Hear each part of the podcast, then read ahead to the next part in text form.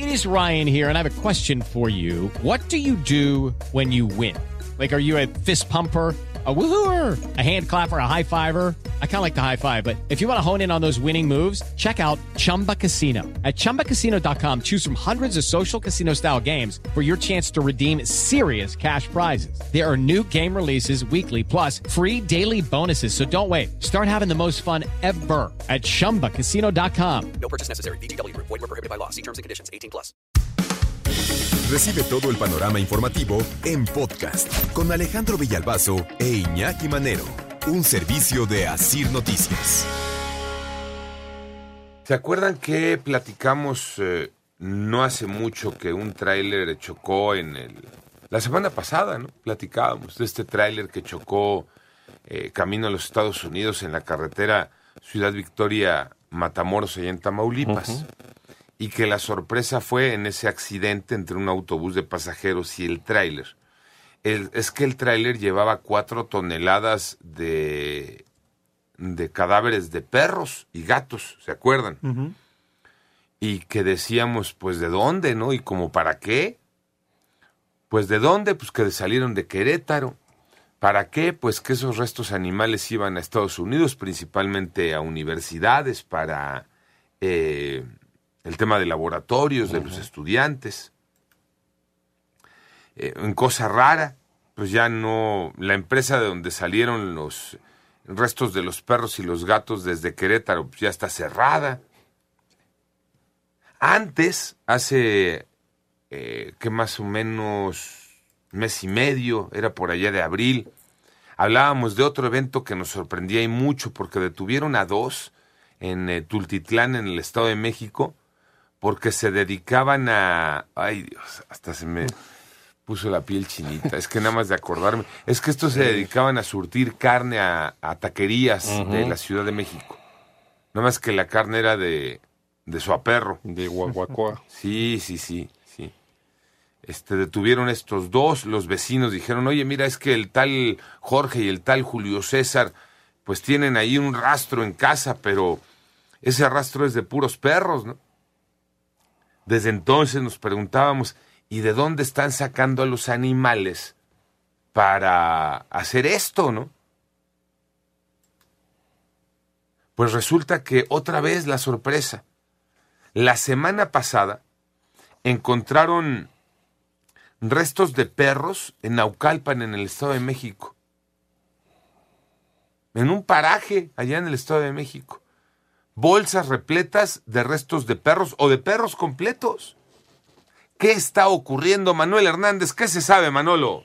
Y han pasado ya una semana desde que se encontraron 270 cadáveres de perros que fueron abandonados en una barranca en el paraje Barrio Puente de Piedra en Naucalpan. La Fiscalía General de Justicia del Estado de México continuó con las investigaciones para dar con los responsables. Las primeras indagatorias señalan que estos cadáveres pues no derivan de peleas de perros, ya que son de diversas razas y no presentan signos de pelea. Más bien serían de una o varias veterinarias en, en donde se solicitaría el servicio de cremación y en lugar de realizarlo pues tiran a los perros y darían otro tipo de cenizas a los dueños ya que las urnas van en la mayoría de los casos selladas. Amaya Bernard, Bernard eh, directora general del medio ambiente de Naucalpan, adelantó para Ciudad Noticias que los cadáveres podrían haber sido trasladados desde Tláhuac para ser abandonados en dicho lugar porque es una zona rural sin cámaras. Escuchemos. Te comento, estos perros sí venían envueltos, no, no estaban los cadáveres, sino estaban en envoltorios, eh, casi todos en, en bolsas negras,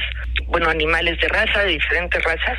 Sabemos que eh, una parte de estos cadáveres provienen de una veterinaria en Tláhuac. La investigación, Alex, se realiza por el delito de maltrato animal, aunque no será muy fácil determinar el origen de los cadáveres, ya que en la zona pues no se cuenta con la infraestructura necesaria para dar seguimiento a vehículos o personas, por lo que todo se centra en las tarjetas de identificación localizadas. A estos animales se les realizan las necropsias para determinar la causa de la muerte y con esto tener un poco más claro el panorama, Alex. No, es que no hay claridad de nada, Manolo. Este, decía yo y ponía otros dos ejemplos.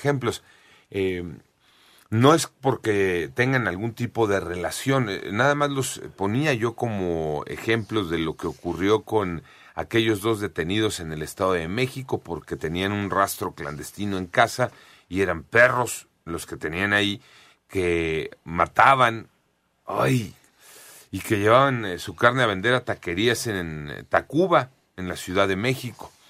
Y luego lo del accidente con ese tráiler cargado con cuatro toneladas de restos de perros que tenía el destino laboratorios de universidades en los Estados Unidos. Y ahora este hallazgo en Naucalpan, en el Estado de México, que escuchamos a la directora general del Medio Ambiente de Naucalpan decir, bueno, pues tenemos indicios de que vienen desde Tláhuac. No aclara muy bien por qué mencionan de dónde es el origen de eh, los restos de esos animales, Manuel. Eh, por las tarjetas de identificación que se encontraron en los restos de algunos animales, se pudo determinar que eh, la veterinaria de origen se está en Tláhuac. Ay, ay, ay. Es que a mí me brinca un poco ese dato. Es decir, ando tirando animales en la calle y dejo huellas. Sí, evidencia, ¿no? De dónde viene. Eh, lo que, están checando es si esta veterinaria solicitaba a un tercero servicio de cremación y ese tercero, en lugar de cremar a los animales, pues los iba y los aventaba y les daba otras otra cosa eh, en las urnas a, los de la veterinaria o a los dueños de los animales. Es lo que se está eh, pues determinando en lo que contiene la investigación. Bueno, mira, allá queda un poquito más claro ese tema, ¿no? Que sería un tercero, porque tú como propio pues no vas a cometer un delito, porque finalmente sería, y, podría esto estar en el cuadro de algún delito, este, en el apartado de maltrato animal, pero tú no vas a ir a tirar este, un cadáver de un animal y dejándole tu tarjeta, ¿no? Pues yo fui, digo, pues sería medio absurdo y medio este impensable, pero eh, lo planteas de una manera que puede tener cierta lógica, pues un tercero es el que va y avienta esos restos. Aquí el tema y mi gran duda es qué está ocurriendo con estos tres ejemplos que estamos poniendo. El tema de aquellos que se los estaban este, vendiendo en taquerías, pues ya tenemos claro el tema.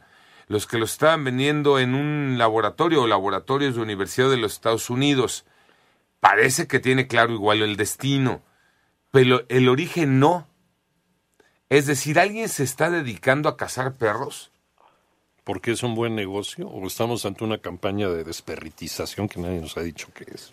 Estamos ante una limpia. Ajá. ¿Quién se está encargando de atrapar eh, perros? ¿Son perros callejeros? ¿Son perros de veterinaria? Eh, ¿Son perros que se roban? Perros perdidos. Perros perdidos. ¿De qué estamos hablando? No creo que es un fenómeno al que nos estamos enfrentando un fenómeno bien interesante para voltearlo a ver, averiguarlo, investigarlo y que alguien dé una respuesta. Alguna autoridad tendría que responder qué está ocurriendo, porque ya no es un hecho. Por eso retomé tres casos que son sin tener una conexión, pero estamos hablando del mismo origen.